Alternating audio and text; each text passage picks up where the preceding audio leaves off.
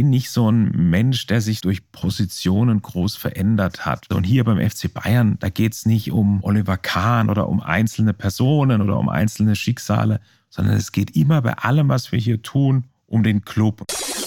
Heute ging es einfach nur mal darum, rüberzugehen, mal zu schauen, was machen die verletzten Spieler, wie geht es dem Trainer, mal eine kleine Anmerkung zu machen. So, meine Herren, ab jetzt darf kein Punkt mehr verloren werden in der Bundesliga. Einfach mal so beiläufig fallen lassen.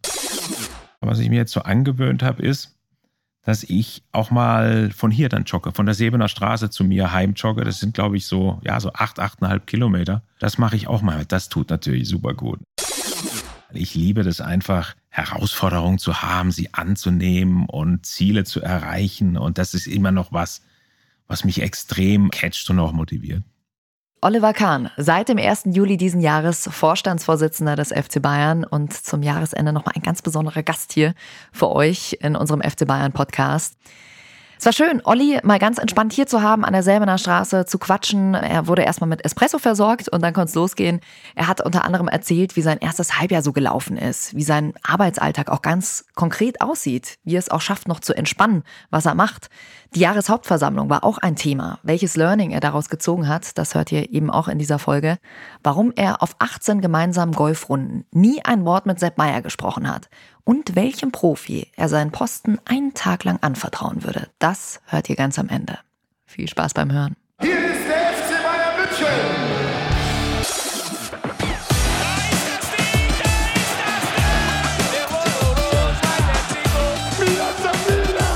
Der FC Bayern Podcast. Mit Jacqueline Bell und Mit Oliver Kahn. Hey Olli, freue mich sehr, dass du heute hier bist. Grüß Gott, hallo. Du warst eigentlich in jeder Folge schon irgendwie mit dabei, ne? Da ist das Ding. Habe ich immer Habe schon ich, gehört. hab ich auch gerade gehört, ja, kann ich mich noch erinnern. Ja, Ja, damals. damals. Ja. Ja, bist ein vielbeschäftigter Mann. Du warst jetzt hier gerade schon bei einem Dreh. Ihr habt ein Weihnachtsvideo gedreht. Da sieht man einen Jungen. Was würdest du ihm sagen? Warum ist dein Job so toll? Ja, es ist natürlich eine sehr, sehr große äh, Verantwortung und Herausforderung. Und ich bin schon ein Mensch, der das ganz gerne hat, der so die, die Challenge auch liebt. Ich meine, das lernt man ja, wenn man 14 Jahre für den FC Bayern München spielt, dann ist das schon grundsätzlich äh, eine große Herausforderung, sich immer wieder diesem großen Anspruch hier auch zu stellen und immer wieder erfolgreich zu sein und Titel zu gewinnen. Aber ich glaube, es ist auch so ein bisschen in einem drin, ja, ein bisschen was zurückzugeben. Man darf auch nicht vergessen, ich hatte hier 14 äh, großartige Jahre. Natürlich waren da auch ein paar Niederlagen dabei, aber über die sprechen wir jetzt lieber nicht. Nee, Das machen ma- wir generell nicht. machen wir jetzt lieber nicht. Und ich habe so viele, ja, so viele tolle emotionale Momente auch gemeinsam mit den Menschen hier und auch mit den, mit den Fans zusammen. Ja, und das ist etwas, was einem einfach Spaß macht, den Ja. Menschen etwas zurückzugeben und den Menschen etwas zu geben, ja, was sie begeistert. Und ich glaube, es ist ja immer wieder unglaublich, wie viele Fans der FC Bayern auch hat und wie viele mit diesem Club tagtäglich ja auch mitfiebern und manchmal auch ein bisschen mitleiden. Ja, darüber sprechen wir nachher natürlich auch noch. Sagen wir mal, das wäre jetzt der kleine Olli Kahn gewesen, der da vor dir steht. Was würdest du dem kleinen Olli mit vielleicht 19 Jahren jetzt mitgeben? Auch ich würde ihm sagen, er soll genau das machen, was ihm wirklich Spaß macht. Bei mir war das sehr, sehr einfach, als ich, als ich äh, in diesem Alter war. Denn für mich, ich wollte immer nur, ich wollte Fußballer werden. Ich Ja. komme aus einer Fußballerfamilie und habe immer trainiert direkt neben dem äh, Wildparkstadion in Karlsruhe, wo ich ja, wo ich ja herkomme. Und das ist ein großes Glück, wenn man schon so früh im Leben genau weiß, was man will. Definitiv. Also es gibt ja ganz viele, die jetzt sich auch immer wieder neu erfinden. Ich habe das Gefühl, gerade in unserer Generation ist es nicht mehr so, dass du sagst, okay, diesen Job mache ich jetzt 40 Jahre lang, sondern diese Frage nach, was ist denn meine Leidenschaft? Mit was will ich meinen ganzen Tag eigentlich verbringen? Ja, es hängt auch damit zusammen, weil heute gibt es so viele Möglichkeiten. Ja, die jungen Leute haben so viele Optionen. Ja, und irgendwie scheinen die immer das Gefühl zu haben, naja, äh, wenn ich das mache, dann verpasse ich aber, aber das andere. Ja, Ja. Dieses Fear of Missing Out, glaube ich, äh, sagt, richtig. man, sagt man da dazu. Und das ist schon schwer. Ich merke das auch bei meinen eigenen Kindern, wirklich die Entscheidung zu treffen, okay, das äh, mache ich jetzt und äh, dieses Studium, das ziehe ich jetzt durch, weil ich dann das und das erreichen will. Also man denkt immer so, ja, Ziele setzen ist doch was ganz Banales. Nee, bei weitem nicht. Nämlich sich ein Ziel zu setzen, ist schon mal gut, aber dann auch zu wissen, naja, also wie komme ich denn jetzt da eigentlich hin? Äh, das ist eigentlich dann noch das Wichtigere. Und ja, man kann nur wirklich ähm, glücklich sein, wenn man von Anfang an eine Leidenschaft hat, wo es einen irgendwann mal im Leben hinzieht und was man dann auch äh, mit hundertprozentiger Motivation verfolgen kann. Definitiv. Olli, bevor wir darüber sprechen, was du eigentlich so als CEO hier den ganzen Tag machst, kommt hier noch jemand zu Wort, der hat gehört, du bist bei uns im Podcast und wollte sich nicht nehmen lassen, sich hier zu melden. Dein ehemaliger Torwarttrainer Sepp Meier. Lieber Oliver, wir zwei haben 14 Jahre sehr erfolgreich zusammengearbeitet. Ich muss sagen, ich war die ganzen 14 Jahre sehr begeistert von dir, denn du hast alles aufgenommen, was ich im Training so mit dir vollzogen habe du hast natürlich auch, wie soll ich sagen, einige Male ein bisschen blöd geschaut, aber du wolltest eigentlich immer den Erfolg haben. Und durch unsere super Zusammenarbeit haben wir auch den gemeinsamen Erfolg gehabt. Du noch etwas besser wie ich, denn ich war nur unter Anführungszeichen nur dein sozusagen Ansprechpartner. Aber wir haben uns immer gut verstanden, denn du bist ein aufrichtiger junger Mann, und heute in einer tollen Position, die auch äh, verdient hast. Aber du weißt ganz genau, für die Zukunft, man muss hart arbeiten, um erfolgreich zu sein und im ersten Bayern auf diesem Level zu halten, was er momentan ist. Aber das schaffst du ganz locker, so bis du deine Karriere gemeistert hast.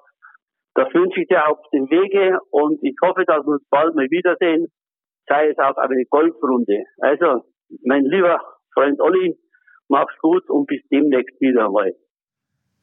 Oh, ja, das war, ja, Sepp, Seppi hat es ja gesagt, das waren 14 Jahre und ich kann mich noch erinnern, als ich zum ersten Mal mit ihm trainiert habe, zum ersten Mal Torwarttraining hatte. Das war 1993 im Herbst und ich hatte meine erste Berufung zur Fußballnationalmannschaft und, und Sepp war ja auch Bundestorwarttrainer, ja. hieß das damals. Und er hat mit mir trainiert, ich glaube 60 Minuten, 75 Minuten und nie mehr in meinem Leben, nie mehr in meinem Leben hatte ich mehr Muskelkater. Ich habe das heute noch. Ich konnte mich keinen Millimeter mehr bewegen und habe dann festgestellt, ich dachte immer, ich bin da schon ganz gut gewesen. Und Sepp hat mir gezeigt, boah, bin ich noch ein steifer Bock. Und es gibt so viele Dinge, die ich noch, so viele Dinge, die ich noch verbessern kann. Und ähm, das war mein erstes Torwarttraining mit Sepp. Und dann hat sich da eine, ja, eine langjährige Beziehung auch entwickelt zwischen dem Torwarttrainer und dem Torwart selber. Und das ist, das ist extrem wichtig. Da gehört sehr, sehr viel Vertrauen dazu. Und wir haben tolle Momente gehabt des Erfolgs. Natürlich auch sehr, sehr schwierige Momente, wenn, wenn ich mal Fehler gemacht habe oder wir Spiele verloren haben und Sepp dann jemand gewesen ist, der genau wusste, uh, jetzt spreche ich den mal lieber, äh, jetzt spreche ich den mal lieber nicht an. Oder wir haben zusammen so viele Golfrunden auch mhm. gespielt, die immer äh, davon geprägt waren, weil wir beide ja so unglaublich ehrgeizig sind. wir haben uns an Loch 1 getroffen, habe gesagt, Servus Sepp, wie geht's? Und ähm, Sepp hat dann gesagt, gut, und dir? Ich habe gesagt, ich auch gut. Und dann haben wir 18 Loch gespielt und am 18. Loch haben wir dann das zweite Mal miteinander gesprochen, haben gesagt, und wie war's? Schön und bei dir auch. Dann sind wir ins Clubhaus gegangen und haben ein Bier getrunken. Also so haben sich dann ja. unsere so haben sich unsere Golfrunden dann Also dann volle eingeführt. Konzentration, voll im Tunnel drin. ja, so, das scheint Torhüter so an sich zu haben. Ja. ja. also immer versuchen, selbst dann bei, bei 18 Loch Golf, anstatt sich da endlich mal zu entspannen, da auch noch dann auf, auf, ja, auf Score oder auf Leistung zu gehen. Natürlich. Aber so, so sind es halt die Torhüter. Ja, klar. Wie oft hört ihr euch noch so? Ja, immer mal wieder. Ja? ja, ab und zu spielen wir mal, spielen wir mal eine Runde Golf zusammen. Leider musste das ja wegen der Pandemie auch ausfallen. Wir haben immer eine Woche im Jahr, wo wir uns äh, auch mit alten Kumpels, alten Freunden in Mallorca treffen und da haben wir dann auch richtig schön Zeit, mal so ein ah. bisschen zu ratschen, auch über die, über die alten Zeiten. Ja, das wollte ich gerade fragen. Trefft ihr euch wie so ein Klassentreffen in dieser alten Mannschaftskombination noch so manchmal? Ähnlich, ja? ja? so ähnlich kann man sich das vorstellen. Es sind alte, alte Spieler dabei, auch Michael Tannert oder mhm. Bernd Dreher, ja. mit dem ich ja viele Jahre auch äh, zusammen gespielt habe. Ja, und das ist eine der, der, der schönsten Wochen des Jahres. Wie stellt man sich das vor? Mietet ihr euch da eine Riesenunterkunft zusammen oder macht dann jeder auch so ein bisschen sein nö, wir Haben, nö, wir haben eigentlich fast immer das gleiche Hotel, ja. äh, wo wir uns dann treffen. Und die Regeln sind relativ einfach. Das heißt, wir spielen meistens sechs Tage, sechs mal 18 Loch. Danach ist man erstmal für sechs Wochen erledigt und man keinen Schritt mehr gehen kann. Vier Runden werden gewertet und der Beste, wie auch immer das dann gerechnet wird, der Beste gewinnt dann. Welches Handicap hast du eigentlich? Oder willst du das hab, nicht machen? Doch, ich, ich habe mal ein sehr gutes Handicap gehabt. Ich glaube, im Moment habe ich 5,5,6 wow. oder so irgendwas. Wenn ich das einmal im Jahr spiele, bin ich eigentlich schon sehr zufrieden. Ja, jetzt schon jetzt geht so, jetzt geht sowieso kaum mehr, weil jetzt habe ich ja gar keine Zeit mehr. Ja, natürlich. Hören wir doch noch mal rein in die Zeit, wie es damals war beim Golfen, als du angefangen hast. Da hat Sepp Meier auch noch eine Geschichte zu erzählen. Ich kann mich noch erinnern, wie du angefangen hast. Du hast natürlich keine Etikette gehabt. Das ist klar, weil wo soll man es auch herhaben, wenn man das erste Mal Golf spielt? Wir zwei und Oliver Reck haben da einen Dreier gespielt. Und da haben wir sehr kuriose Szenen mit dir erlebt. Aber die hast du ja Gott sei Dank abgelegt. Und jetzt bist du ein guter Golfspieler geworden und der auch die Etikette perfekt beherrscht. Ich weiß noch genau, das war 1996 bei der Fußball-Europameisterschaft in, in England. Und wir haben dann gespielt und äh, da hat man ja immer so einen, so einen Ziehwagen dabei. Mhm. Ne? Trolley heißt das ja. Und ich bin halt mit dem Trolley dann aufs Grün gefahren, habe den Trolley direkt neben der Fahne abgestellt. Mhm.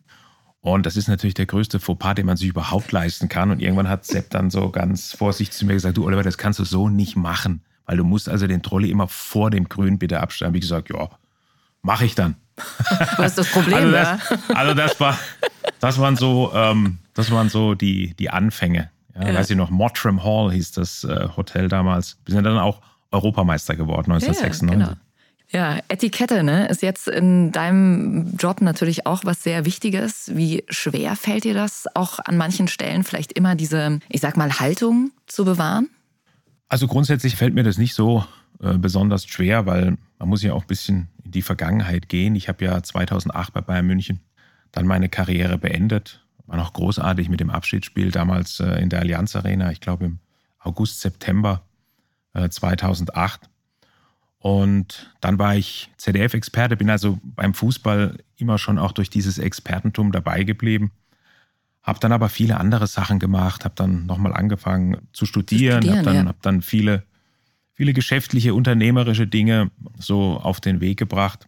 Deshalb war das für mich dann, als ich dann äh, 2020 im Januar wieder hierher zurückgekommen bin, gar nicht so eine, so eine große Umstellung. Das heißt, für mich war eigentlich dieses, ich sag mal in Anführungszeichen, dieses Leben äh, am Schreibtisch, hätte ich jetzt was gesagt. Ja. Aber vielleicht passt das ja ganz gut. Für mich war das schon irgendwo, ja, ich habe mich daran gewöhnt gehabt. Das war für mich keine, keine große Umstellung mehr. Ja. Du bist jetzt eben seit dem 1. Juli alleiniger Vorstandsvorsitzender, also CEO. Und du hast in einem Interview mal erzählt, dass du in der Zeit davor auch öfter mal durch TikTok durchgescrollt hast. Schaffst du das mittlerweile noch? Oder ist so viel zu tun seit. seit Eine sehr, sehr gute Frage. Ja, ähm, tatsächlich weniger. Weniger, oder? Ja. ja. Ja, ne, mir, mir hat es natürlich geholfen und das war ja auch der Plan. Mir hat es ja geholfen, ähm, ich habe es gerade gesagt, ähm, im Januar 2020 zurückzukommen. Der Plan war ja dann erstmal auf der Vorstandsebene zwei Jahre äh, so ein bisschen auch Karl-Heinz Rummenigge über die Schulter zu schauen und dann einen sogenannten weichen Übergang ja, ja herzustellen. Es war übrigens auch ja eine Idee, die auch von mir kam, weil ich doch davon überzeugt war, dass man so eine Position, auch mit der Komplexität, die das heute alles mit sich bringt, das ist nicht mehr möglich, dass nee. ich da an Tag eins komme und dann sage ich so, und ich bin jetzt hier der CEO, wo ist mein Schreibtisch? Und ich weiß, wie es läuft. Und ich weiß, wie es läuft. Das ist einfach utopisch, das zu glauben. Und deswegen war diese Zeit, das ist ja dann ein halbes Jahr vorher passiert. Karl-Heinz hat ja dann auch ein halbes Jahr vorher schon gesagt, jetzt zu Beginn der Saison, dass er aufhören möchte. Ja. Und so war das eigentlich auch da ein Übergang, der für mich jetzt nicht mehr so schwierig war und nicht mehr so viel Veränderung mit sich gebracht hat, außer vielleicht, dass natürlich die Verantwortung jetzt größer ist und das spürt man ab und zu mal. Nur ich war das auch schon immer beim FC Bayern gewohnt, mhm. auch schon als Kapitän des FC Bayern und der Nationalmannschaft. Also Verantwortung zu übernehmen, ist jetzt auch nicht so Neues für mich. In welchen Situationen merkst du jetzt, dass die Verantwortung eine größere ist? Gerade im letzten halben Jahr ganz konkret? Ja, man merkt es immer, wenn man in die Allianz Arena kommt und wenn man rausgeht und sieht dann so die, die vielen Zuschauer. Naja, zumindest äh, wenn es eben dann möglich ist oder solange es möglich war, 70, 75.000, dann bekommt man schon so ein Gefühl dafür, wie viele Menschen ja an diesem Verein hängen und wie viele Menschen ja auch das tägliche Geschehen immer mit mitverfolgen, für wie viele das ein sehr, sehr wichtiger Teil auch in ihrem Leben ist. Und da spüre ich diese Verantwortung dann schon ganz besonders und sehr stark.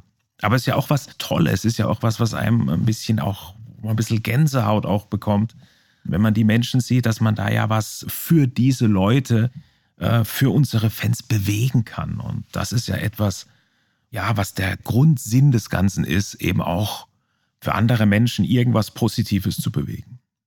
Was du gerade in der Richtung Beziehung, Fans, Club verändern willst, darüber sprechen wir nachher auch noch. Wie war so generell jetzt dieses letzte halbe Jahr für dich? Was hat ja, sich seitdem wirklich verändert? Ja, es war gar nicht so anders mehr, mhm. weil ich ja äh, schon anderthalb Jahre vorher da war und auch schon anderthalb Jahre im Vorstand war, mir ja vieles, vieles angeschaut habe, ja die ganzen Bereiche äh, auch des FC Bayern, ja viel Kontakt auch mit der Mannschaft gehabt habe. Das heißt, für mich war das ein ganz, ganz weicher Übergang. Aber klar, man merkt es bei vielen Entscheidungen. Es müssen ja mhm. viele Entscheidungen auch getroffen werden. Und da merkt man dann schon, das ist jetzt natürlich eine Verantwortung, vor allem wenn es um langfristige Entscheidungen geht. Man sagt ja auch strategische Entscheidungen, also Dinge, die dann den Club ja langfristig auch beschäftigen werden. In diesen Momenten spürt man schon die Verantwortung, die man da für die Zukunft auch dieses Vereins hat. Sei es, wenn es jetzt um beispielsweise um die Verlängerung von Spielerverträgen geht, was ja ein ganz, ganz wichtiger Punkt ist, weil für uns ist es wichtig, dass wir Spieler wie jetzt, ob das Joshua Kimmich ist, ob das Leon Goretzka ist, dass wir solche Typen mit der FC Bayern DNA langfristig auch an den Club binden oder sei es, wenn wir Entscheidungen treffen müssen im Transferbereich, ja, holen wir Spieler X, holen wir Spieler Y, das sind ja große Investitionssummen, ja, klar. die dann da häufig mit einhergehen. Also all das sind schon Entscheidungen, wenn man dann dafür verantwortlich mhm. ist, fühlt sich das schon nochmal ein bisschen anders an, wie wenn man eben nicht die Hauptverantwortung ja. trägt. Ganz konkret, wie laufen dann solche Entscheidungen ab? Wie kann man sich das vorstellen? Wer sitzt dann da an einem Tisch und äh, wie wird dann entschieden? Mhm. Wie lange behalten wir in Josua? Was bieten wir Leon an? Was läuft da konkret ab? Also wenn ich, wenn ich Entscheidungen treffe, dann bin ich jemand, der sich vorher sehr, sehr viel Input holt. Mhm. Also sehr viel an Meinungen auch von anderen Leuten, sehr viel auch Wissen, Daten, alles das. Zum Schluss ist es natürlich auch immer ein Bauchgefühl. Klar. Aber um wirklich eine gute Entscheidung dann treffen zu können, sollte man so viel wie möglich Informationen erstmal gesammelt haben, denn dann ist meistens auch das Bauchgefühl richtig.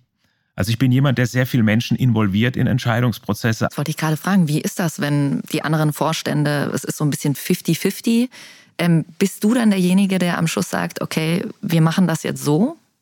Naja, der Vorstandsvorsitzende hat natürlich schon äh, ein Gewicht, sehr klar, ja. bei Entscheidungen. Und, äh, aber wir diskutieren das, wir diskutieren das sehr intensiv auch im Vorstand, wenn es jetzt um Spielerverpflichtungen geht oder wenn es um wirtschaftliche Themen geht. Wir diskutieren das sehr, sehr intensiv dann in unseren Sitzungen. Und im besten Falle äh, kommen wir dann auch zu einer einstimmigen Meinung. Mhm. Ja, nur wenn das eben mal nicht der Fall ist, ja, dann müssen wir halt schauen, wer die besten Argumente hat oder die besseren Argumente hat. Nicht derjenige, der der lauteste ist, sondern der, der die besten Argumente hat. Und äh, ja, ob wir es dann immer schaffen, zu einstimmigen Entscheidungen zu kommen, das weiß ich noch nicht. Wird wohl kaum möglich sein, aber äh, letztendlich geht es schon darum, dass wir dann mehrheitlich von einer Sache überzeugt sind. In welcher Entscheidung wart ihr euch uneinig im letzten halben Jahr? In welcher Entscheidung waren wir uns uneinig? Einig? Na, es gibt ja immer so Möglichkeiten, wenn wir uns außerhalb unseres Kerngeschäfts auch engagieren können. Das heißt, wenn wir Dinge machen, sei es jetzt im digitalen Bereich oder auch in anderen Bereichen, die jetzt nichts direkt mit dem mhm. Kern des Ganzen hier zu tun haben, nämlich mit dem Fußball, wenn wir uns einfach damit beschäftigen müssen, naja, wollen wir auch andere Einnahmequellen uns erschließen, da sind die Diskussionen dann schon mal wirklich auch sehr, sehr intensiv. Passen diese Dinge dann auch? Passt das auch wirklich zum FC Bayern? Hat das noch was mit unserer Identität zu tun? Ähm, zahlt das auch ein auf unsere Identität? Dann sind das schon sehr, sehr intensive Diskussionen, die wir da führen. Aber letztendlich müssen wir natürlich schauen, mhm. weil wir schon auch Nachteile gegenüber der Konkurrenz haben. Bei anderen Vereinen, da gibt es Investoren, andere Vereine, wie beispielsweise ja in der Premier League, die haben wesentlich mehr Einnahmen aus dem TV-Bereich. Also müssen wir ja irgendwie gucken, wie können wir das jetzt wettmachen? Ja. Wo müssen wir uns engagieren in Zukunft, um diesen Wettbewerbsnachteil auszugleichen?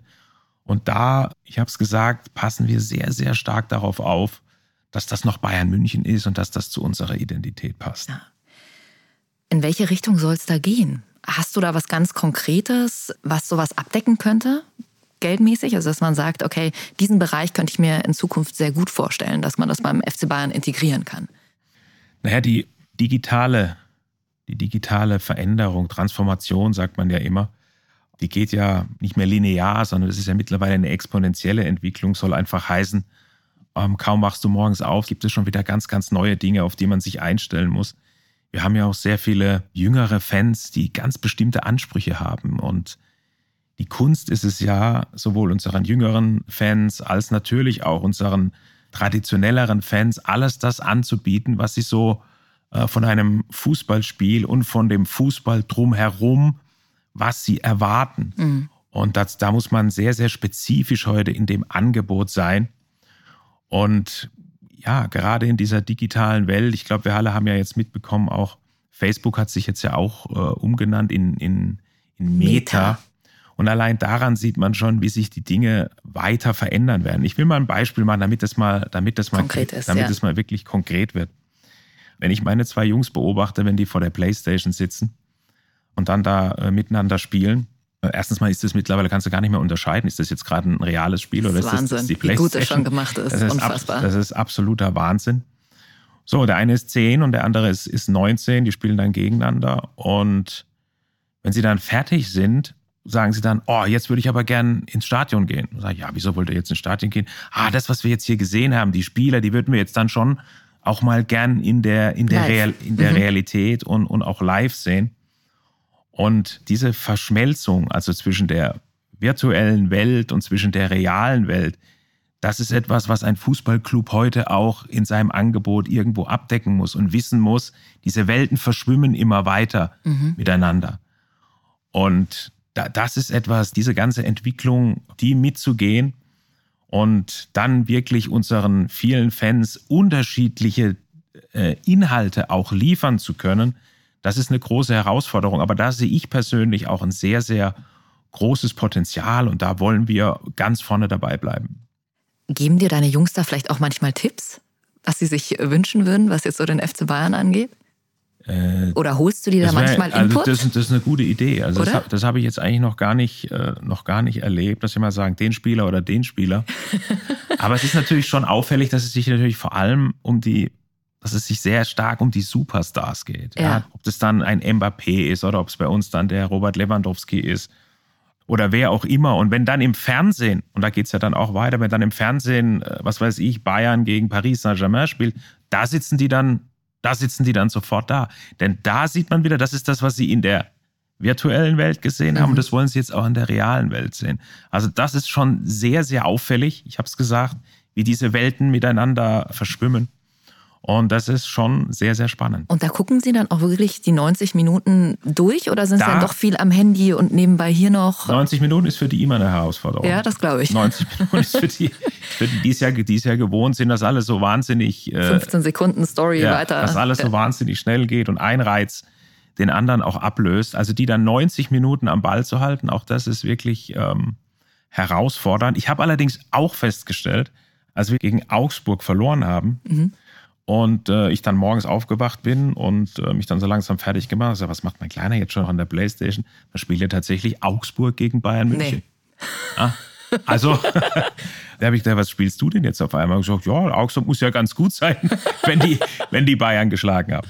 Also es ist schon, schon sehr, sehr spannend mitzuerleben, wie sich, ja, wie sich die jungen Menschen, wie die den, den Fußball an sich so für sich entdecken und wie sie damit umgehen. Klar, da können Sie natürlich auch noch viel mehr Teil irgendwie sein. Also Sie können selber mit ja, Ihrer Lieblingsmannschaft Teil, spielen. Teil ist sehr gut. Sie können ja. ja. Sie können ja mit sich selbst auch mitspielen. Ja, Sie können ja sozusagen Ihren eigenen Spiel, Ihren eigenen Avatar oder Ihr, Ihr eigener ja. Spieler, Ihren eigenen Spieler kreieren und sich selbst dann ins Spiel sozusagen hineinbringen. Ja. Also um es nochmal zusammenzufassen, wir müssen natürlich schon immer uns Gedanken darüber machen, wie die jüngeren Menschen, die jüngeren Fans den Fußball, ja, jetzt muss ich es mal sagen, den Fußball halt heute konsumieren. Denn das ja. sind ja die, ähm, die dann auch in der Zukunft äh, zu uns ins Stadion kommen. Definitiv. Wir haben hier einen Kommentar von Frino bei den Apple-Bewertungen bekommen. Sehr unterhaltsamer, informativer Podcast. Endlich mal ein Einblick hinter die Kulissen getreu. Olli Kahns Motto weiter, immer weiter. Ich freue mich auf die kommenden Folgen. Also gerade dieser Blick hinter die Kulissen habt ihr ja auch, finde ich, super hingekriegt mit der Amazon-Doku Behind the Legend. Und da hat man ja schon so ein bisschen gesehen, worin dein, sage ich jetzt mal, Alltag besteht. Kannst du uns mal sagen, wie so ein Tag von dir aussieht? Ich glaube, das ist immer so, du sagst, ja, ich sitze viel am Schreibtisch, ich treffe ein paar Entscheidungen. Kannst du uns mal ganz konkret sagen, wie zum Beispiel dein gestriger oder letzte Woche ein Tag aussah, was da auf deinem Timetable steht, wenn du nicht hier bei uns bist? Also die Tage sehen extrem unterschiedlich aus. Und das ist auch etwas, was, was mir wichtig ist. Also jetzt nur acht Stunden am Schreibtisch sitzen, das, das würde, glaube ich, ja, die Arbeit, die ich mache, nicht wirklich charakterisieren. Gestern war es relativ einfach. Da bin ich kurz an die Sebener Straße gekommen, habe dann das gemacht, was anfällt. Ähm, E-Mails und so weiter, wissen wir alle hatte ein, zwei Termine und dann bin ich irgendwann in die Allianz Arena gefahren. Und ich gehe dann meistens erst mal zur Mannschaft, ein bisschen so Atmosphäre, mal gucken, wie, wie alle so drauf sind, Trainer und man kriegt ja dann ein Gespür auch ein mhm. bisschen für die unterschiedlichen Charaktere und unterschiedlichen Typen. Und dann gehe ich irgendwann hoch und schaue mir das Spiel an. Ja. Du warst heute vor dem Podcast auch bei der Mannschaft. Da gab es auch noch ein paar Sachen zu besprechen. Kannst du sagen, um was es da ging? Also was besprichst du da? Du wirst ja wahrscheinlich nicht jeden Tag bei der Mannschaft sein, oder? Sondern wahrscheinlich, wenn irgendwie aktuell Dinge anfallen. Nö, ich, ich habe da ja eine sehr gute Aufteilung auch mit Hassan oder auch mit, äh, mit Marco Neppe. Hassan ist ja der Sportvorstand, das heißt, der ist natürlich jeden Tag bei der Mannschaft, begleitet die Mannschaft dann auch Tag vorher schon in die Trainingslager und das kann ich ja gar nicht, weil ich ja ganz andere Aufgaben, ganz anderes Aufgabenspektrum habe. Heute ging es einfach nur mal darum, rüberzugehen, mal zu schauen, was machen die verletzten Spieler, wie geht es dem Trainer, mal eine kleine Anmerkung zu machen. So, meine Herren, ab jetzt darf kein Punkt mehr verloren werden in der Bundesliga. Einfach mal so beiläufig fallen lassen, damit jeder weiß, was sagt. Hast du Angst, dass sie es nicht wissen damit, oder wie? Doch, doch, doch. Die sind, äh, ja. ja, die sind, die wissen ja genau, um was es geht.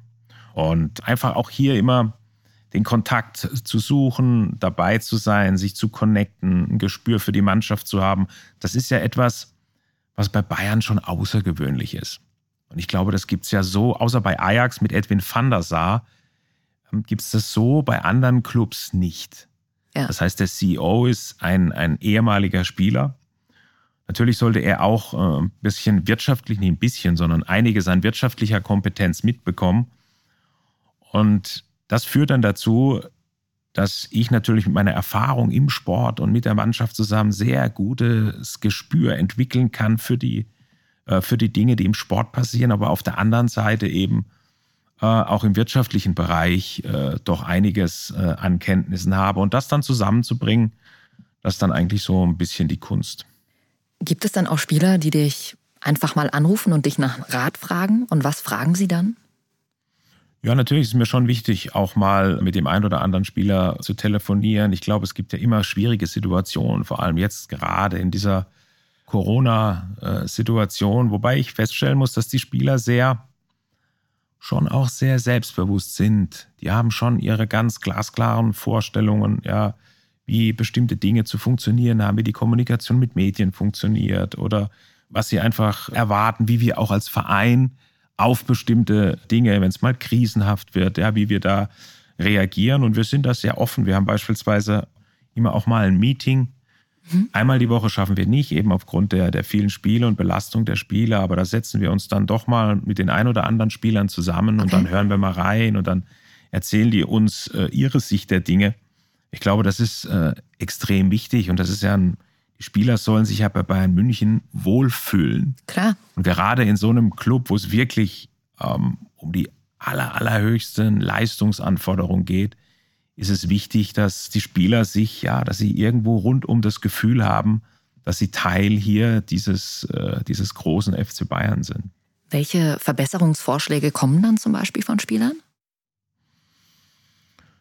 Ja, da kommen einfach Sachen wie, ja, wenn es jetzt um Werbeaufnahmen geht, ja, ob man das nicht komprimieren kann oder ob man mal die ein oder andere Trainingseinheit mal ohne Zuschauer oder dann eben wieder mit Zuschauer machen kann.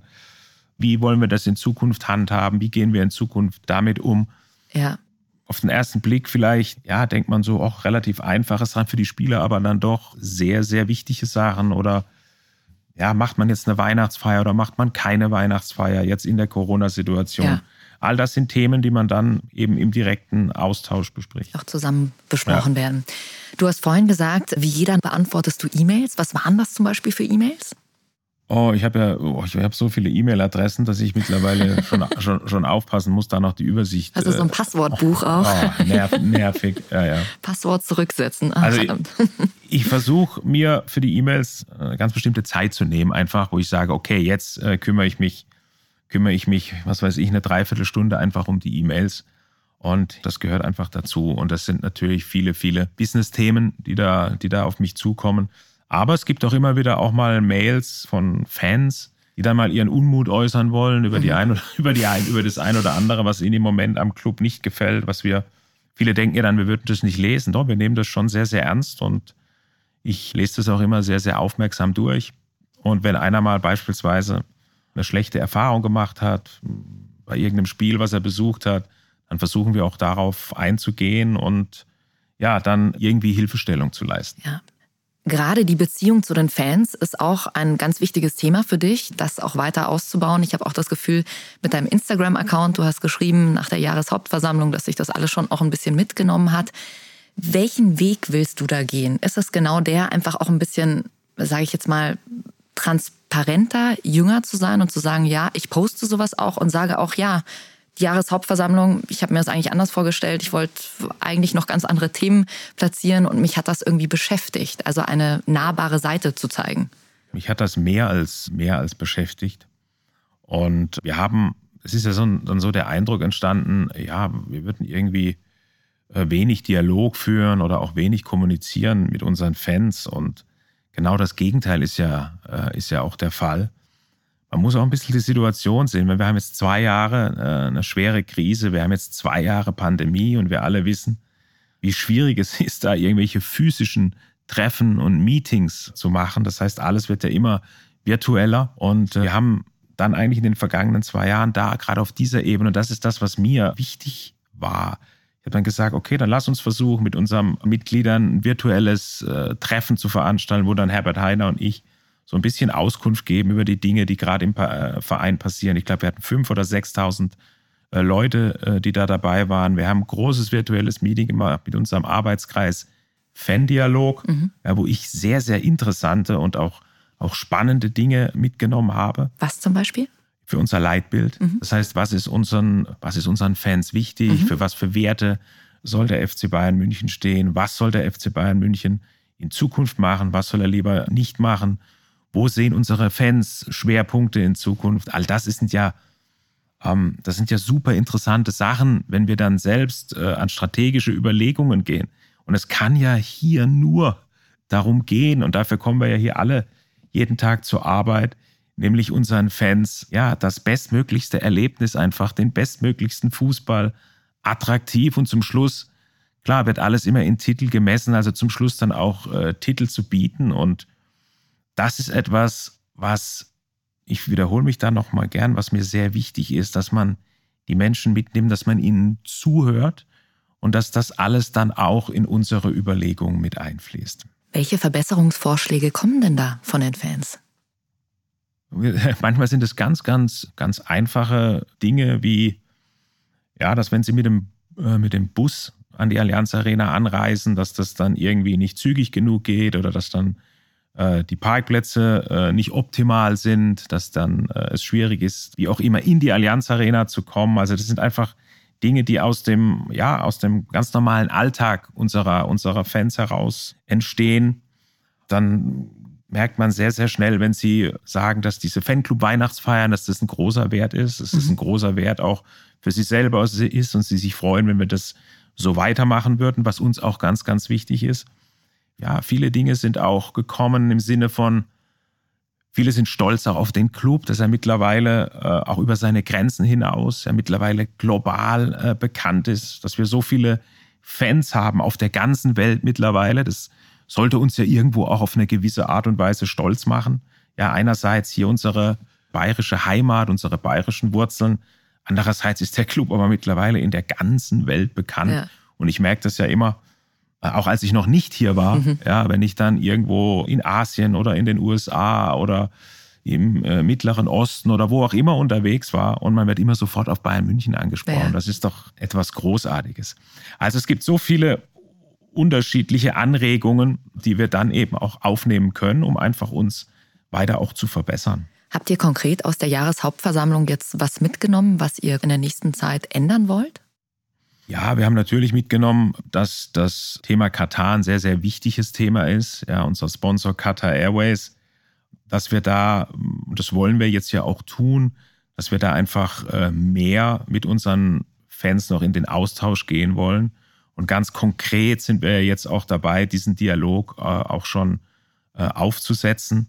Ja, das heißt, wir überlegen jetzt, okay, wen involvieren wir da, in welcher Regelmäßigkeit machen wir das Ganze auch ja, definieren wir dann auch äh, klare, man sagt ja so Milestones mhm. und klare Ziele, die es dann auch zu erreichen gibt. Ich glaube, das war schon ein sehr, sehr äh, wichtiges Learning aus dieser Jahreshauptversammlung, ähm, doch genau hinzuhören und dann in Zukunft den Dialog, den wir, ich habe es ja gerade gesagt, ja schon führen, aber den möglicherweise noch auszubauen und zu verbessern, denn ich glaube, das, was jetzt so die Jahreshauptversammlung so ausgestrahlt hat, es ist ja, ist ja sehr schade, Mhm. Weil ich meine, wir haben berichtet über die letzten zwei Jahre und der Club hat die erfolgreichste Saison aller ja. Zeiten hinter sich. Der Club ähm, hat es geschafft, in diesen schwierigen Pandemiezeiten ja mit Gewinn, wenn auch mit einem kleinen Gewinn, wirtschaftlich auch noch über die Runden zu kommen. Wir haben den Übergang zu Julian Nagelsmann, glaube ich, super hinbekommen mit einem tollen Trainer, der attraktiven Fußball spielen lässt. Das heißt, es sind so viele positive Dinge, die dann äh, irgendwie alle untergegangen sind in diesem, ja, in diesen Emotionen, die da in dieser Hauptversammlung entstanden sind. Ja, mhm. natürlich ist Katan ein Thema, mit dem wir uns beschäftigen, aber es gibt noch so viele andere Themen, ja. wo wir aufpassen müssen, um die wir uns kümmern müssen, dass wir in Zukunft weiter äh, ganz, ganz oben in diesem Konzert mitspielen können. Ja, mit welchem Gefühl bist du da an dem Abend nach Hause gefahren? Also war ein bisschen traurig Traurigkeit vielleicht auch da in dem Moment? Ja, traurig, Traurigkeit würde ich nicht sagen. Es hat mich alles schon sehr, sehr nachdenklich gemacht. Natürlich, klar, wir haben ja auch gesagt, vielleicht hätten wir hier in der einen oder anderen, hat ja Herbert Heiner auch äh, gesagt, hätte man vielleicht hier in der einen oder anderen Situation ein bisschen anders reagieren können, um dann vielleicht diesen ganz großen Dampf aus dem, aus dem Kessel nehmen zu können. Nur, ja, wissen wir da alle, Hinterher sagt sich das dann immer leicht und hinterher weiß man dann immer, was man alles hätte, hätte vielleicht anders machen können. Das ja. nehmen wir jetzt mit genau. und versuchen das dann einfach beim nächsten Mal anders zu machen. Jetzt haben wir viel über die Ziele gesprochen des FC Bayern in den nächsten Jahren, über deinen Arbeitsalltag. Lass uns doch mal den Menschen Olli Kahn anschauen. Wie hat dich diese CEO-Tätigkeit vielleicht auch schon seit dem Jahr 2020 verändert, menschlich? Bis jetzt hat es mich ähm, überhaupt noch nicht verändert, weil ich bin nicht so ein Mensch, der sich so durch Positionen groß verändert hat, weil die Position spielt für mich nicht so eine große Rolle, sondern mir geht es immer um die Verantwortung, die ich habe und das dann aber so einzusetzen, dass es zum Schluss für das große Ganze und hier beim FC Bayern, da geht es nicht um, um Oliver Kahn oder um einzelne Personen oder um einzelne Schicksale, sondern es geht immer bei allem, was wir hier tun, um den Club. Und wenn man sich darauf konzentriert, was ist gut für den FC Bayern, dann ist es auch gut für einen selbst. Ja. Ja, weil da kümmert man sich nicht so sehr darum, ja, bin ich jetzt hier der, der CEO oder in welcher Rolle bin ich jetzt hier, sondern ich kümmere mich sehr stark darum, was kann ich tun, um den Verein weiter voranzubringen, was kann ich tun, um viele Dinge hier, die gut sind, in seiner Tradition zu wahren, aber wie kann ich ihn, ja, wie können wir weiter auf diesem allerhöchsten Niveau bleiben, auf dem wir ja auch schon sind, um einfach in der Zukunft auch auf allerhöchstem Niveau wettbewerbsfähig zu sein. Das sind die Gedanken, die mich äh, jeden Tag antreiben. Wobei äh, meine Frau schon gesagt hat, mit der Zeit ist Ja. schon ziemlich spärlich geworden. Das wollte ich gerade fragen. Ja, Was und- sagt deine Familie? Genau, und manchmal fällt es ihnen dann schon auf, wenn man dann, was weiß ich, so beim, beim Essen ist oder heimkommt, dass man halt noch sehr stark mit den, mit den Gedanken beim FC Bayern und bei bestimmten Themen ist. Und da muss man dann doch schnell aufpassen. Also ich bewundere wirklich die Leute, die sagen, na im Moment, wenn ich zu Hause die Tür aufschließe und da reingehe, ähm, die Tür dann hinter mir zumache, ist alles vergessen oder beschäftige ich mich nicht mehr mit beruflichen Dingen. Ja. Also Hut ab, wer das kann. Wie ist das dann bei dir zu Hause? Sprichst du mit deiner Frau über Themen, also die den FC Bayern betreffen? Also ist das dann erstmal, kommst du nach Hause und sagst, boah, das lief heute nicht gut oder das lief super, Schatz? Ah Ja, das selbstverständlich. Also wär, ich, ich glaube, ich fände es fragwürdig, wenn das, wenn das jetzt nicht so wäre. Natürlich, das entwickelt sich dann einfach in bestimmten Momenten, wenn man dann da sitzt und Glas Wein trinkt oder, oder wie auch immer, wo sich dann gerade mal die Gelegenheit ergibt. Hast du dein Handy auch in manchen Situationen mal aus? Also gibt es Momente, wo du sagst, okay, jetzt esse ich mit meiner Familie, egal wer jetzt anruft. Ja? Da gehe ich jetzt nicht ran oder ist ein Absolut. Oliver Kahn immer erreichbar? Nö, absolut. Normalerweise lege ich mein Handy irgendwo weit weg, Gute wo ich ja. ich es dann eigentlich auch nicht mehr hören kann. Okay. Und dann genieße ich nur noch den Abend. Was heißt dann genießen? Wie sieht das aus? Auch kommt drauf an, entweder ich, ich schaue einen guten Film an, ich spiele mit den, äh, mit den Hunden. Mittlerweile haben wir ja zwei. Ah, welche Rasse? ähm, einen Labrador und einen Ossidor. Ah, ein Ossidor ist praktisch Australian Shepherd und Labrador. Das ist eine okay. Mischung aus Australian Ah, Shepherd okay. und, und Labrador, wobei der charakterlich im Moment ist ja noch ein Welpe jetzt, also wächst er gerade ein bisschen. Er kommt aus dem Welpenalter raus. Aber charakterlich ist der, puh, Versucht seine Grenzen gerade auszutesten. ein Typ wie ich, der kann sehr, sehr, kann sehr, sehr anstrengend sein. Sagt man doch auch immer, oder? So wie der Hund, so auch der Besitzer. Scheinbar. Wie der Herr so, ja, so irgendwie, ne? genau, richtig. Und dann auch manchmal joggen am Abend noch oder machst du es in der Früh? Gehst ja auch noch viel joggen, oder? Ja, das gehört immer dazu. Ja. Ähm, was ich jetzt, äh, ja, was ich mir jetzt so angewöhnt habe, ist, dass ich auch mal von hier dann jogge, von der Sebener Straße zu mir heim jogge. Ah. Das sind, glaube ich, so, ja, so acht, achteinhalb Kilometer. Das mache ich auch mal. Das tut natürlich super gut. ne? Wenn du den ganzen Tag gearbeitet hast und dann ziehst du deine Trainingsklamotten an und läufst dann herrlich äh, hintere zum Isarhof, an der Isar entlang Richtung ja Richtung nach Hause. München, Oh, ja. Das ist wirklich, das ist wirklich herrlich. Weil man muss sich zwingen. Mhm. Ja, das heißt, ich lasse mich dann morgens an die Sebener Straße hinfahren, nehme meine Trainingsklamotten mit, dann bleibt mir gar nichts anderes Ja, übrig. dann musste. Dann muss ich zurücklaufen. Weil sonst, ich habe da so ein bestimmtes Ziel, was ich kilometermäßig äh, immer pro Monat machen möchte. Wie Das- viel? äh, Magst du es verraten oder ist dann zu viel? The pressure is on. Oh, oh, kein Problem. Also, also eine Zeit lang waren es mal 100 Kilometer Boah, pro, nicht pro Woche, ne? Also pro Monat, ja. Ja, aber 100 trotz. Ja. 100 Kilometer pro Monat schaffe ich. Kann man sehr schön sehen. Vor meiner Zeit als Vorstandsvorsitzender war das möglich. Jetzt nicht mehr. Jetzt nicht mehr. Naja, musst nur Also- jeden Tag nach Hause joggen, dann funktioniert das schon. Ja, und meine App sendet mir natürlich dann immer jede Woche irgendwelche Mails, was denn mit mir los wäre. Wir haben auch mal ein bisschen bei deinen Freunden nachgefragt, wie die dich so sehen. Sagt dir ein Wolfgang Blechschmidt was? Blackie aber selbstverständlich. Wir haben ihn mal gebeten, ein bisschen was über dich zu erzählen und wir wollten mal wissen, welche Eigenschaften er gern von dir hätte. Und er hat gesagt, er hätte gern deine ruhige Art und würde gern so gut Englisch sprechen wie du. Hat er das wirklich Das hat gesagt? er tatsächlich gesagt, ja. Dein Englisch finde ich auch also mega gut. Hast du mal einen Crashkurs gemacht? Irgendwo? Nochmal? Äh, nee, ich habe, äh, ja, ich war natürlich, war viel in den USA, Mhm. habe da dann natürlich immer mal wieder auch geschäftlich, bin da immer wieder geschäftlich unterwegs gewesen. Habe aber auch sehr viele Online-Kurse Mhm. auf Englisch gemacht, weil ich ja irgendwann wusste, dass ich diese Sprache doch sehr, sehr, Klar. sehr, sehr gut sprechen möchte. Vor allem, wenn man dann zu einem Club wie Bayern München kommt, der ja doch sehr, sehr international ist. Ja, aber jetzt so, irgendwie ist mir das schon immer gelegen. Also Sprachen sind mir schon immer gelegen. Wenn ich, ich habe zwar nicht viel gekonnt in der Schule, aber Sprachen, das ging ganz gut. Schaust du Serien und Filme auf Englisch? Oder im Ja, Deutschen? aber Ja. Mhm. ab und zu mittlerweile bin ich sogar der Meinung, dass es besser ist. ja. Die Serien, wenn man sie in der Originalsprache hört, man muss, man braucht eine Weile, weil da ist natürlich viel, viel so Slang dabei und das Amerikanische, wenn die da rumkauen, das ist ganz schwer. dann Oder wenn du teilweise in die schottische oder irische Dann Richtung, das ist richtig ja, dann, schwierig dann, teilweise. Dann ja. wird es ganz schwierig, aber Ja. an, das, an den amerikanischen, so an diesen Slang, diesen Mhm. amerikanischen Slang gewöhnt man sich mit der Zeit und nach ein, zwei Folgen versteht man es dann auch. Ja. Er hat deine ruhige Art noch angesprochen. In welchen Situationen bist du im Privaten nicht mehr ruhig?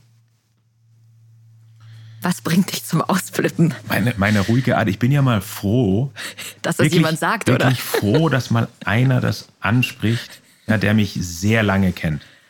Ja, also ein Freund von mir, der mich sehr, sehr lange kennt. Weil viele ja ein bisschen verwundert sind und äh, mir immer die Frage stellen, ja, wo ist denn der Titan? Ja. Dann sage ich, der Titan, ja, der Titan, der sitzt immer noch. Hier. Ja, hier bin ich. Aber der Titan grätscht halt heute jetzt nicht mehr, keine Ahnung, durch die Büroräumlichkeiten oder haut den Mikrofonständer im Stadion um bei einem Interview, weil das irgendwie, Nicht mehr so passt jetzt. weil es irgendwie, was heißt passt, das macht irgendwie keinen keinen Sinn mehr. Ja, aber grundsätzlich, wenn ich jetzt nicht im Tor gestanden bin, war ich eigentlich ein ganz verträglicher Mensch, aber du durfst mich halt nicht ins, äh, du durfst mich halt nicht ins Tor stellen. Das hat Ja. irgendwas, das hat irgendwas, das hat irgendwas mit mir gemacht. Aber natürlich Und- diese, diese, ähm, auf der einen Seite, ja, ruhig, aber auf der anderen Seite nochmal, ich liebe das einfach, Herausforderungen zu haben, sie anzunehmen und Ziele zu erreichen. Und das ist immer noch was, was mich extrem Ja. catcht und auch motiviert. Aber nochmal, in welchen Situationen im Privaten so. flippst du aus? Oder was heißt ausflippen? Aber bist du nicht mehr ruhig?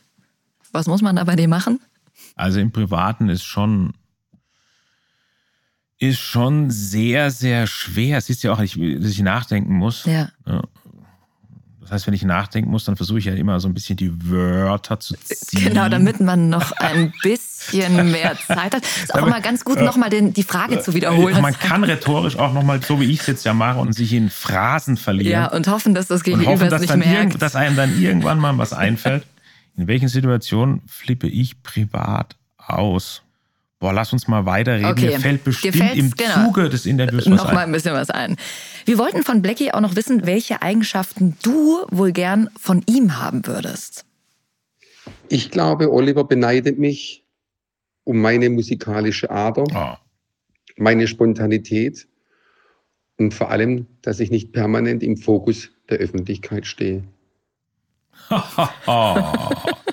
Da war schon, ja, da war schon einiges dabei. Äh, Musikalität absolut. Er ist äh, absolut, äh, er ist ja Architekt und er hat sowas musikalisch, der hat irgend sowas Künstlerisches und das versuche ich irgendwie verzweifelt in mir selbst auch zu finden. Hast du mal ein Instrument gespielt? Oder? Ich glaube, das was, das, was meine Generation gespielt hat, das war Flöte. die unfassbare Flöte. ja. ähm, dann ist es irgendwie mir, dann ist die Musik mir irgendwie, ähm, also was Selbstspielen anbelangt, irgendwie abhanden gekommen. Er hat mir mal angeboten, also Blackie, Mhm. er hat mir mal angeboten, äh, ein Lied, er hat eine eigene Band Mhm. und in der Band hat er mir angeboten, du kannst doch mal der, der Sänger sein. Da habe ich gesagt, der Sänger, puh, weiß ich nicht. Ja. Bin nicht, da hat er wirklich einen, einen Song für mich, Nee. einen Song für mich äh, geschrieben und hat gesagt, so und das machst du jetzt mal und den singst dann mal mit uns.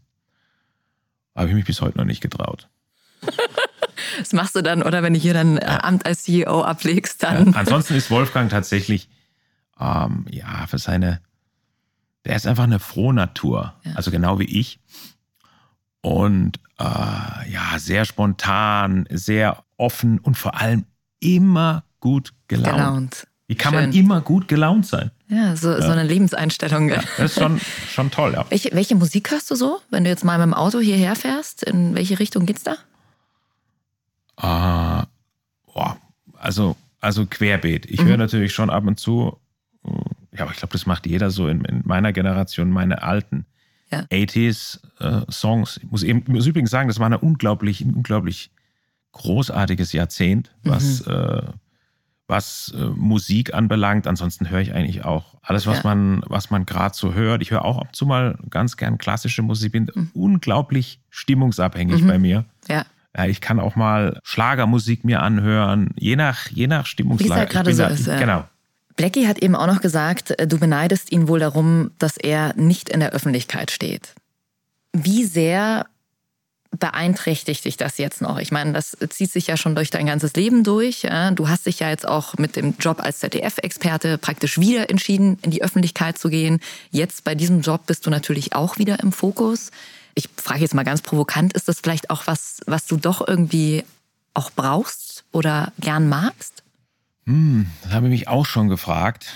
Allerdings geben einem die großen Philosophen eine relativ klare Antwort darauf. Die sind sich nämlich unisono, was selten vorkommt, unisono einig, dass ein Leben in der Öffentlichkeit das mit Abstand dümmste ist, mhm. was ein Mensch überhaupt tun kann.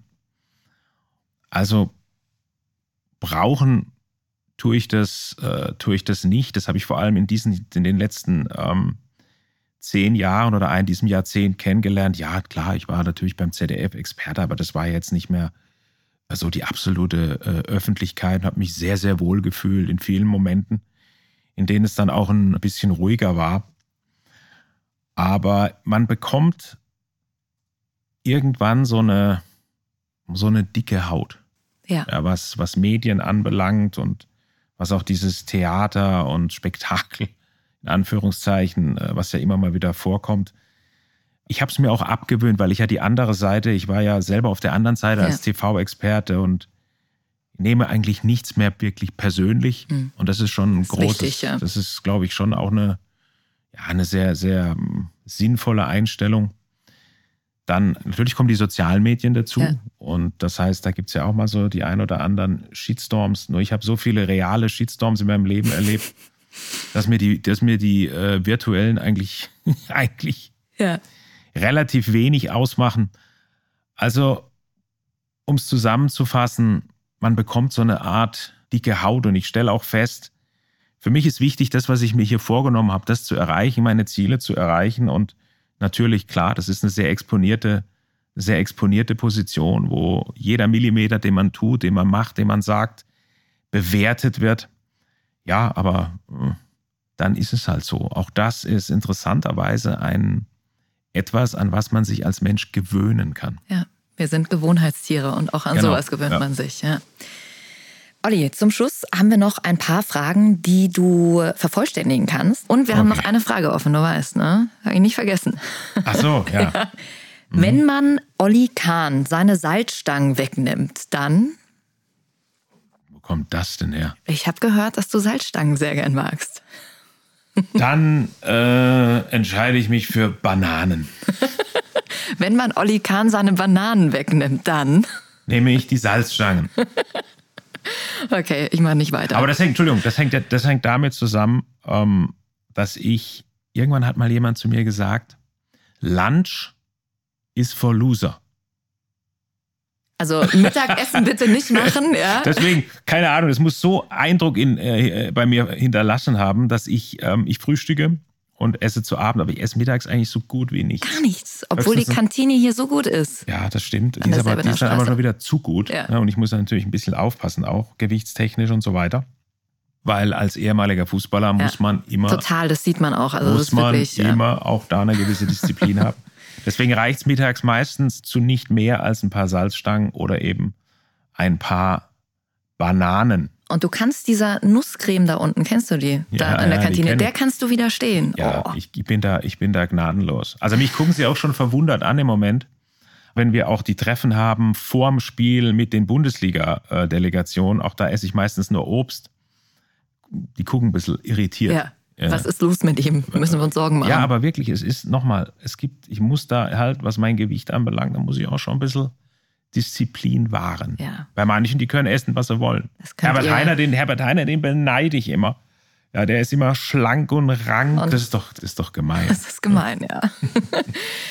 Wenn du einen Tag von einem Spieler aus der Mannschaft vertreten wirst, dann übergibst du diese Aufgabe an. Uff. Mhm. Manuel Neuer. Manuel Neuer? Warum? Ja, ist auch Torwart. Ja, ganz, ganz Schacki, also sorry, dass du das ja, nicht checkst, also ja. Ich, ich, ja, es ja. ist ja, äh, es gibt ja, ich, es gibt ja noch ein, C, ein CEO, also einen Vorstandsvorsitzenden im europäischen Fußball bei einem Top-Club. Das ist Edwin van der Sar. Mhm. War ja auch früher, ja. Äh, früher Torhüter. Jetzt sind wir sogar beides Kollegen bei der ECA, bei der European Club Association. Ja, also warum dann nicht auf, auf diese Regelmäßigkeit setzen? Ja. Okay, Manuel Neuer, hast du es gehört? Manuel ja? dann hinbekommen. Ja, genau. Gut, und als letztes, wenn man Oliver Kahn an den Ofen lässt, um Plätzchen zu backen, dann? Gibt es eine Katastrophe. Das, es gibt ja, es gibt ja viele Menschen, die unglaublich viel Entspannung bei solchen Sachen ja äh, erfahren. Ich habe das auch ein, zwei Mal probiert. Dann würde ich doch lieber das Instrument nehmen. Welches eigentlich? Hast du das Schlagzeug. Schlagzeug. Ja, Okay. ist, doch, ist doch klar. Ja. Ja, genau. genau. Nee, Schlagzeug ist, da, ich glaube, da hätte ich auch ein bisschen Talent für. Und da kann man auch so ein bisschen mal die, Ja. vielleicht gibt es mal so ein paar Aggressionen, die man mal abbauen Ja, die man. Ha, und dann, Früher, früher ging das auf dem Platz, jetzt vielleicht am Schlagzeug. da wären wir wieder bei unserer letzten Frage, die noch offen ist. Wann wird ein Olli Kahn richtig sauer im privaten Bereich? Also ich, ich, ich mache es jetzt mal so, ich fange jetzt einfach mal diesen Satz an Mhm. und schaue dann, was mir in den Kopf kommt. Okay, bitte. Ja, okay, also ich werde im privaten Bereich richtig sauer, wenn alles unordentlich ist. Ja?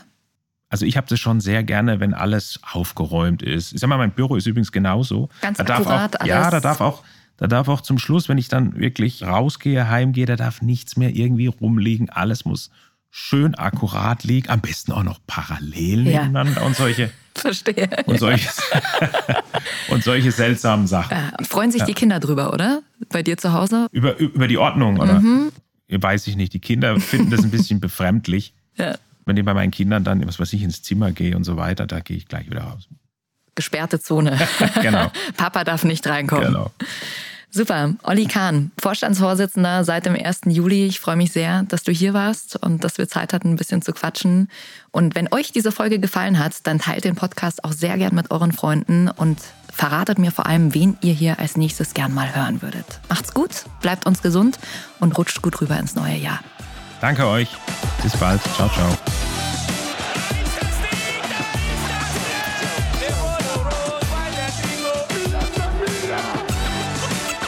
Chiave Fertig.